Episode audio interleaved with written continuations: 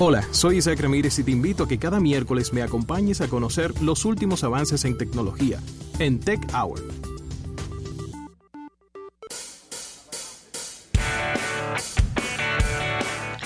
Bien, señores, y como cada miércoles recibimos a nuestro compañero Isaac Ramírez. Sí, señor. Luego de esta resaca del CES. Pero ahora entramos. susto Tú me has dado, muchacho. Sí, esta resaca del CES.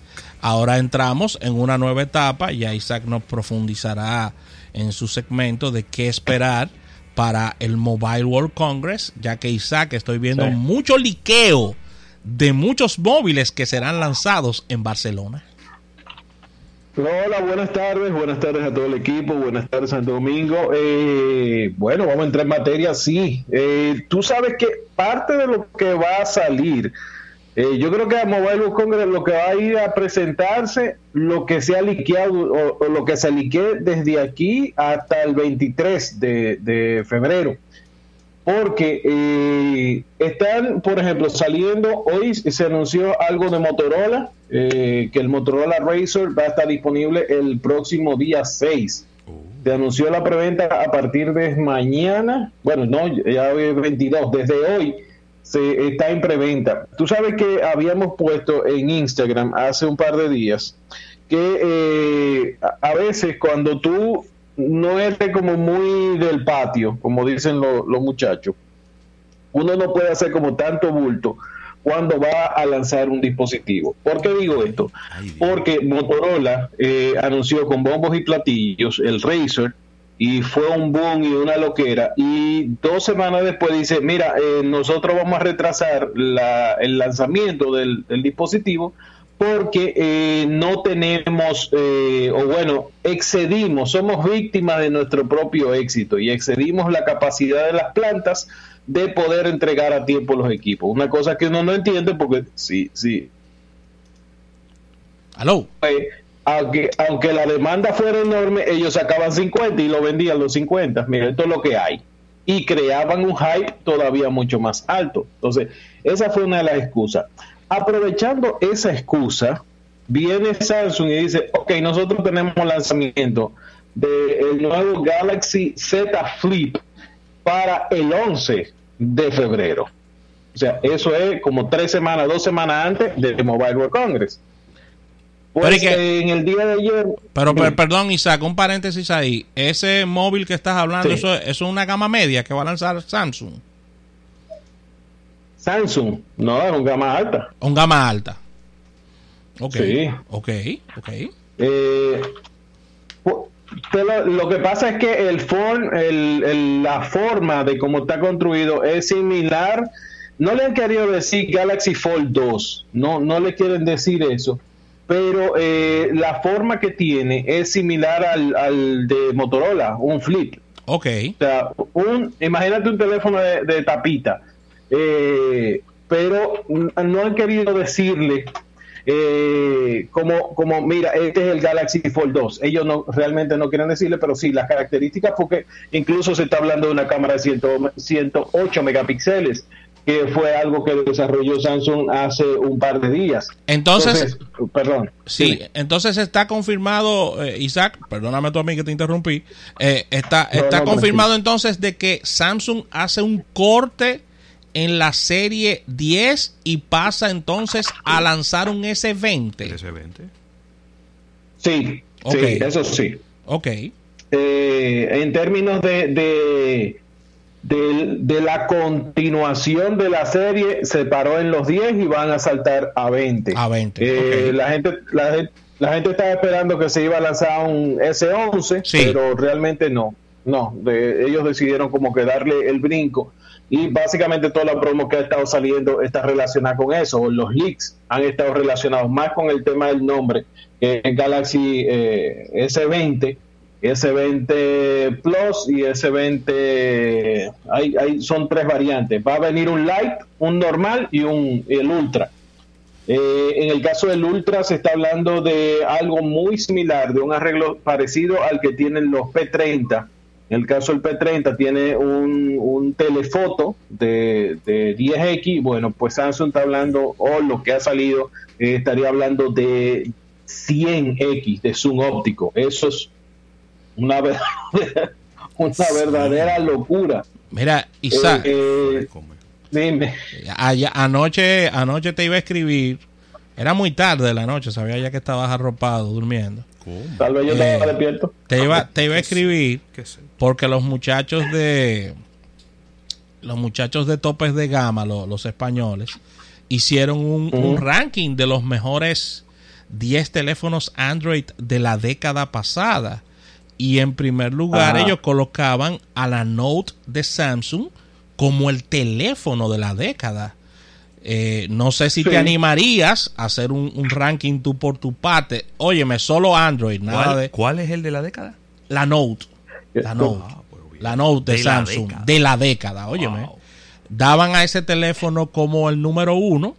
No sé cuál es tu opinión sobre ese tema, pero entiendo que la Note debe estar entre los dos primeros teléfonos de la década, ¿no? Ay, Dios mío, ya lo condicionaste. Sí, no, no. Yo te, yo te lo voy a decir de esta forma. Cuando un teléfono puede reescribir la historia de los teléfonos, recuérdense que antes del 2011, que es cuando sale la Note, el teléfono más grande tenía una pantalla de 4.3, 4.7. Es verdad. después de la Note, que se criticó muchísimo y que se dijo muchísimo, pregúntame cuándo, cuál es el teléfono más pequeño que tú has tenido, si no tiene 6 pulgadas, mínimo la pantalla. Mínimo. Sí, sí. El teléfono más pequeño en los últimos 5 años, ponte tú, para no, no irnos muy lejos, en los últimos 5 años, el teléfono más pequeño yo creo que hemos tenido ha tenido 5.5 la, pul- la pantalla. Es así. Entonces, eso es eh, esa nueva categoría. Una vez eh, eh, José Luis le dijo como en el 2014 por ahí, el tabléfono, Tabléfono. creo que fue Sí, tabletófono, tabléfono. una cosa así.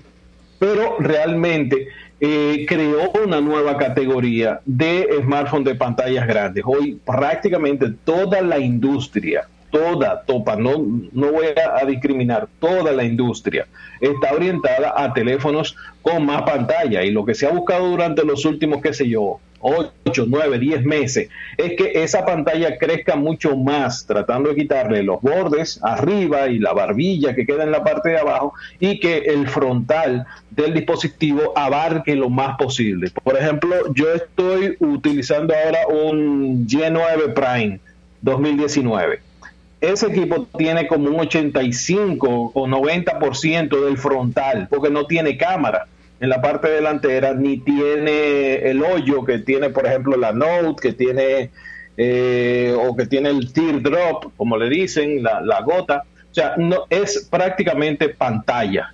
Y esa es la, la experiencia que muchos hemos estado eh, buscando. O sea, Buen- un teléfono, buen teléfono. que me dé más pantalla.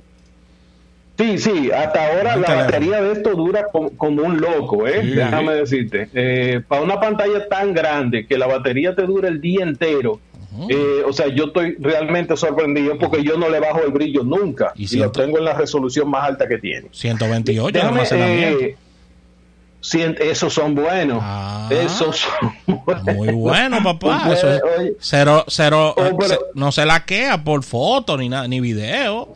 No, no, y lo chulo es que, por ejemplo, eh, me tocó hacer un viajecito largo hace un par de semanas, después de los ECs, y yo le di a descargar, le dije a Netflix que descargara una serie completa, y yo me tiré cinco horas más o menos viendo mi serie completita, descargada completa en el teléfono Míralo ahí. sin necesidad de conectarme a internet. Eh, tiene buen audio, eh, obviamente si tú usas audífono, pero eh, la pantalla, la pantalla es realmente una, una muy, muy grata experiencia. Mira, abre un paréntesis pequeño ahí. Déjame decirte las características, por lo menos que se han confirmado el Galaxy Z Flip. Estamos hablando de una pantalla 6.7 Dynamic AMOLED.